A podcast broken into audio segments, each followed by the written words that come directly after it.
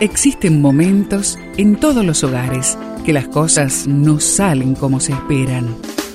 Susana y Gustavo Piñeiro te traen soluciones para tener un hogar diferente y duradero. Quédate con nosotros, porque ahora comienza Hogares de Esperanza. El Señor es mi pastor, nada me faltará. Salmos 23, 1. Este texto lo encuentras en la Biblia. Es frecuente escuchar, quiero un televisor nuevo, necesito un nuevo teléfono celular, necesito más ropa. Es muy común tener la sensación de que nos falta algo. La clave para tomar la mejor decisión es preguntarnos, ¿lo deseo o lo necesito? El bombardeo publicitario nos invita a tener la sensación de que necesitamos lo que deseamos cuando en realidad no lo necesitamos. Muy frecuentemente entramos en dificultades financieras por no ponernos límites en lo que queremos. Recuerda, no podemos comprar todo lo que queremos. Eso no quiere decir que de vez en cuando y bajo tu presupuesto puedas darte un gustito con tu familia. Las tiendas están listas y preparadas para que tú entres con tu billetera llena y tus manos vacías, y que luego salgas con tu billetera vacía y tus manos llenas.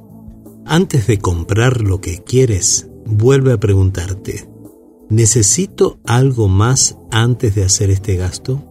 Implica que debemos ponernos de acuerdo en familia sobre lo que es una necesidad y lo que es un deseo. Una familia sabia se va a dar cuenta de que aún hay muchas necesidades actuales y futuras que no han sido suplidas antes de gastar en los gustos. El Señor prometió que sus hijos no tendrían falta de ningún bien. Todo lo que necesitamos será provisto. Te invito a que se puedan hacer una pregunta ahí en la familia sobre lo siguiente. ¿Tengo todo lo que necesito? Un gran desafío, lo que necesito versus lo que quiero. Vamos a orar a Dios.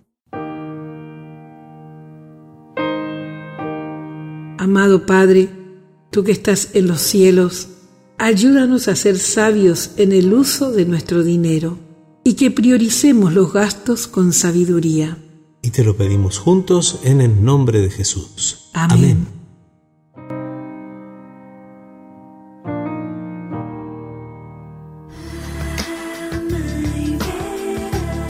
Esperamos que el tema de hoy, junto a Susana y Gustavo Piñeiro, haya traído la esperanza a tu vida. Si deseas ampliar este tema, seguí al Dr. Gustavo Piñeiro en Facebook y Twitter.